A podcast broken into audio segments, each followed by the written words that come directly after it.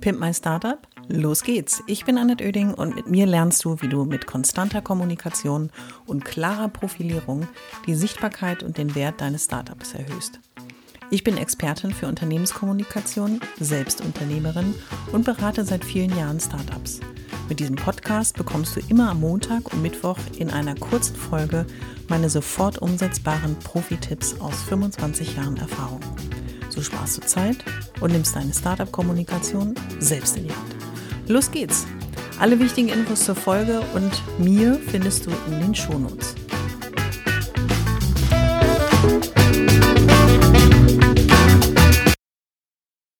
Die heutige Folge hat den unterhaltsamen, aber auch gleichermaßen ernst gemeinten Titel Shit in, Shit out.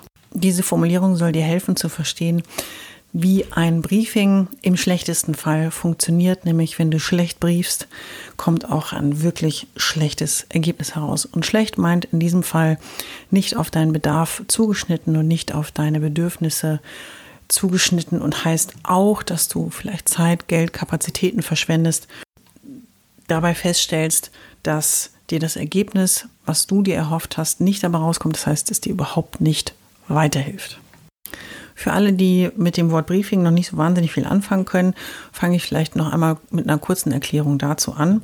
Und zwar geht es darum, dass du an einem Punkt ähm, in deinem Startup angelangt bist und feststellst, in bestimmten Bereichen brauchst du Hilfe. Es gibt weiße Flecken in den Kompetenzen in deinem Team und du bist gewillt und äh, willig sozusagen ähm, einen externen Dienstleister zu beschäftigen. Das heißt, du hast auch dir vielleicht überlegt, für welche Aufgabe brauchst du Hilfe, welches Budget kannst du dafür zur Verfügung stellen und in welchem Zeitrahmen brauchst du jetzt eigentlich diese Unterstützung. Ähm, das sind in der Regel ähm, einmal Aufgaben, aber es können auch natürlich dauerhafte Aufgaben sein, die du bei einem Freelancer, bei einer Agentur, bei einer einem Dienstleistungsunternehmen, was dich unterstützen soll, einbriefen kannst. Ich habe mir das Thema heute rausgegriffen, weil ich in meinem beruflichen Leben die letzten 25 Jahre selber schon viel gebrieft habe, aber auch in meiner jetzigen Selbstständigkeit schon die letzten Jahre immer auch viel gebrieft wurde für bestimmte Aufgaben, für neue Herausforderungen und definitiv sagen kann, was ein schlechtes Briefing ist, mit dem man zum Ziel nicht kommt oder ein gutes Briefing, mit dem alle Fragen, die dir in diesem Entwicklungsentstehungsprozess aufkommen, geklärt werden und so die Aufgabe deutlich formuliert ist, sodass dir auch klar ist, worauf läuft das Ganze hinaus. Und ich möchte dir heute meine drei Tipps mitgeben für einen guten Briefing-Prozess, denn als Startup hast du zum Teil begrenzte Ressourcen und du kannst es dir einfach nicht leisten, ein Unternehmen, ein Freelancer, eine Unterstützung anzuheuern, zu beschäftigen und am Ende viel Zeit, viel Kapazitäten darauf zu verwenden, ein nicht nutzbares Ergebnis zu produzieren. Mein Tipp Nummer eins ist, damit du das beste Ergebnis aus einem Briefing herausholen kannst oder aus einer Zusammenarbeit, die ihr mit einem Briefing beginnt, herausholen kannst, ist, stelle die gesammelten Informationen, die jemand benötigt, der dich noch nicht kennt und die Aufgabe, Herausforderung genau greifen möchte, so gut wie möglich zusammen. Das kostet einen Moment Zeit und du wirst dir denken, dafür habe ich gar keine Zeit, aber versetze dich in die Rolle des anderen hinein und stelle fest, dass der andere deine Aufgabe sehr gerne und sehr gut auch erfüllen möchte. Das wird ihm aber oder ihr nur gelingen, wenn die Inputs, sage ich mal, klar und deutlich formuliert sind, aber auch die Aufgabe klar umrissen. Also gesammelte Informationen umfassen zum Beispiel Informationen zum Markt, zur aktuellen Entwicklung, zu Themen, die sich um dein Unternehmen drehen. Das heißt, was sind deine Ziele, was sind deine Produkte, was ist deine Unternehmensphilosophie, um auch ein Gefühl dafür zu bekommen, wenn man dich vorher noch nicht kennt und du brauchst jemanden, der von außen kommt, für den sehr vieles sehr neu ist brauche eine Einordnung, um schnellstmöglich in das Thema reinzukommen. Auch eine Formulierung der aktuellen Herausforderungen, die vielleicht durch dein Produkt und deine Dienstleistung die entsprechende Lösung erfahren. Aber zum Schluss der gesammelten Informationen ist auch das Aller, Allerwichtigste, was gerne unterschätzt wird. Formuliere so genau wie möglich die Aufgabe. Und damit meine ich nicht nur zu sagen, ich brauche ein Konzept, sondern genau zu beschreiben, was ist das für ein Konzept? Ist das ein Strategiethema? Ist es ein Vertriebsthema? Ist es ein Kommunikationsthema, was die aktuelle Herausforderung darstellt? Und vor allen Dingen, wozu du die Unterstützung benötigst. Das heißt, was soll eigentlich ähm, mit die, also wie soll diese Herausforderung ähm, am schlausten gelöst werden? Das heißt, wie soll der Knoten auch gelöst werden? Sodass der Dienstleister, der Freelancer, das Unternehmen, was du beschäftigst, ganz klar versteht, was die Aufgabenstellung an sich ist und ähm, dementsprechend auch erfüllt werden kann und soll.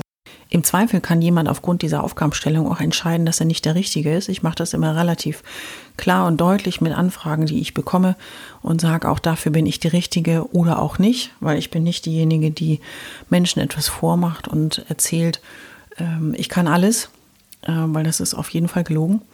Und äh, ich kann aber aus der Erfahrung der letzten vielen Jahre und vielen Projekte, die ich gemacht habe, genau ab stecken, was ich kann, welche Art von Unterstützung ich bieten kann und was eben nicht mein Steckenpferd, meine Spezialität ist und dementsprechend der Kunde auch mit dem Ergebnis, was ich produzieren würde, nicht zufrieden wäre. Mein Tipp Nummer zwei ist auch die Erwartungshaltung sehr, sehr deutlich zu formulieren. Das vergisst man als Kunde durchaus mal, aber es geht darum, dass ganz klar abgesteckt wird, was ist der Inhalt auch ähm, der mit der Aufgabe zu tun hat.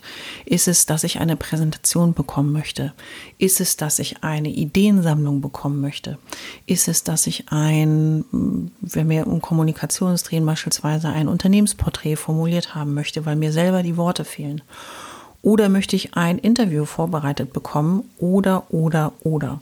Das heißt, dass auch klar mit den Erwartungen formuliert ist, was soll das entsprechende Ergebnis sein, was am Ende der Zusammenarbeit stehen soll. Und damit auch der andere, das heißt den, den du beauftragst, klar weiß, wie viel Zeit habe ich eigentlich für das Thema zur Verfügung, ein ganz klares Timing auch abgesteckt ist. Das vergessen gerne Menschen, die ähm, Komischerweise bei einer Rechnung schreibt jeder ein Zahlungsziel drauf. Wenn man aber mal gebrieft wird, beauftragt wird, ähm, muss man doch bei manchen noch nachfragen, sag mal, bis wann brauchst du das eigentlich oder welche Zwischenschritte sind vielleicht irgendwie auch Teil des Timings. Und jemand wie ich, der schon lange im Job ist und auch viele Themen schon betreut, viele Unternehmen, viele Personen betreut hat, ich möchte auch immer gerne wissen, wozu wird das Ergebnis, was ich produziere, verwendet. Und wenn du ein Startup leitest, gegründet hast, vielleicht allein oder auch mit äh, einem Gründerteam zusammen, ist es wichtig, dass wenn ich beauftragt werde, ein Vertriebskonzept zu entwerfen, dass ich verstehe, was nachher mit diesem Konzept passiert. Das heißt, zu einem Zeitpunkt X sind wir fertig damit. Du übernimmst das, übersetzt das in einzelne Maßnahmen. Du schulst vielleicht deinen Vertrieb darauf, um mit den Erkenntnissen weiterzuarbeiten. Also formuliere auch, was letzten Endes wozu diese, das Ergebnis eurer Zusammenarbeit auch dient. Tipp Nummer drei, und ähm, das halte ich auch für wichtig für Zusammenarbeiten, gerade wenn man sich vielleicht noch nicht kennt. Du hast dein Startup gegründet, hast vieles schon ähm, in der Eigenregie absolviert, aber stellst jetzt fest, ich brauche doch an der einen oder anderen Stelle Unterstützung und dann engagierst du jemanden, hast ihn auch super gebrieft, hast auch gesagt, was deine Erwartungshaltung ist, hast das Ganze am besten immer schriftlich gemacht, so kann es jeder nochmal in Ruhe nachlesen. Es gibt wenig Missverständnisse. Aber dann geht der eigentliche Entwicklungsprozess los. Und wenn es Meilensteine gibt in dem Timing, ist es immer ganz gut. Dann sieht man sich in regelmäßigen Abständen zu diesem Thema oder spricht sich, ähm, telefoniert zusammen oder macht einen Videocall zusammen aber wenn es doch eine Aufgabe gibt, die einen Anfang und ein Enddatum hat und dazwischen nichts abgesteckt ist, sei ein guter Kunde und biete einfach auch Schulterblicke an. Ähm, Schulterblick ist noch aus einer alten ja, Gestalter-Werberwelt ein Begriff, der sich aber ähm, auch wenn es ein älterer Begriff ist, hat sich die Methode an sich für mich immer bewahrheitet, zu sagen, hey, ich schicke dir schon mal bei beispielsweise einer Texterstellung Zwischenergebnis oder ich schicke dir schon mal meine ersten Ideen oder oder oder es gibt eine, einen Entwicklungsprozess, sodass man klar diesen Schulterblick mit einplant und hat, wenn man eben diesen Termin gemeinsam absolviert oder diesen Zeitpunkt gemeinsam definiert, die Möglichkeit, Fragen zu stellen und auch vor allen Dingen als Kunde und auch als Freelancer, Dienstleister, ähm, Dinge, die einem unklar sind, nochmal in einem angenehmen Rahmen zu besprechen.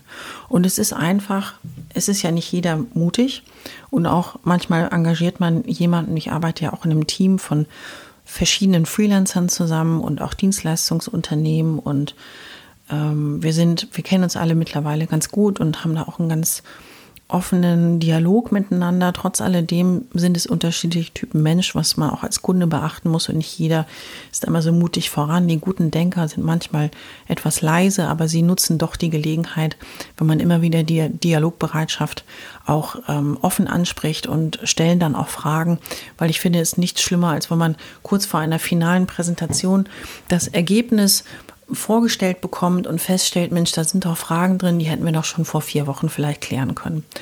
Und ähm, du wirst es nachvollziehen können, vielleicht aus deinem beruflichen ähm, Entwicklungsweg heraus, aber auch aus logischen Komponenten heraus. Je mehr man miteinander spricht, desto klarer ist der Zusammenhang und desto besser wird natürlich auch das Ergebnis sein.